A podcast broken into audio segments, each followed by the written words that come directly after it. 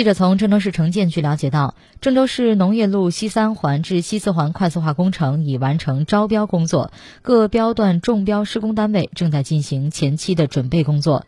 郑州市农业路快速化工程位于郑州中心城区西部，西起西四环接在建西四环化工路立交。东至西三环接现状西三环至农业路立交，线路全长约四千一百五十四米，沿线自西向东依次与长春路。雪松路、凯旋路、瑞达路等城市主干路及药厂专用线、西道线、北西发线等铁路相交，规划道路等级为城市快速路，设计时速六十公里，全线采用高架双向六车道加地面双向六车道的快速路形式，道路红线宽度五十米。